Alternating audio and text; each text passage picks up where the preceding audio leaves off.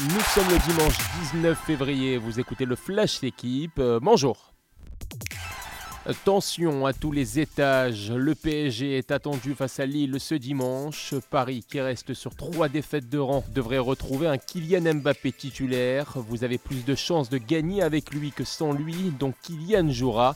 Déclaration de Christophe Galtier, l'entraîneur parisien qui a pour l'heure le soutien du directeur sportif Luis Campos. Ce dernier patendrait il y a une semaine à la mi-temps dans les vestiaires avec les joueurs lors du revers à Monaco.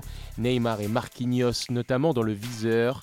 Dépassement de fonction pas apprécié en dehors, mais vivement souhaité sur le terrain par les supporters. Paris leader compte 5 points d'avance sur Marseille qui se déplace à Toulouse. Samedi, Nice qui est resté sur 4 victoires de suite a été tenu en échec par Reims. Les deux clubs ratent l'occasion de se rapprocher du top 5.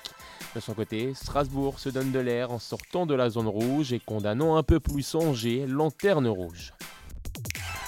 Une victoire entre amis, résumé Émilien Jacquelin à l'arrivée du relais masculin à Oberhof au mondiaux allemand.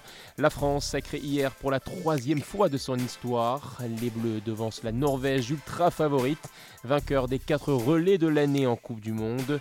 Claude, Jacqueline, Fillon-Maillet, Guigona décrochent ainsi l'or, une performance attendue depuis 2020 et que vous avez suivi sur la chaîne L'équipe, suite des exploits tricolores ce dimanche dès 11h. Enfin, petit mot de rugby. Toulon a peut-être trouvé son match référence de la saison en top 14. Le RCT s'est offert samedi le leader toulousain 17-6. Des Toulonnais réduits à 10 pendant plus d'une demi-heure. Après 18 journées sur 26, les Varois reviennent provisoirement à deux petits points de la dernière place qualificative pour les barrages. Merci d'avoir écouté le Flash l'équipe. Bonne journée.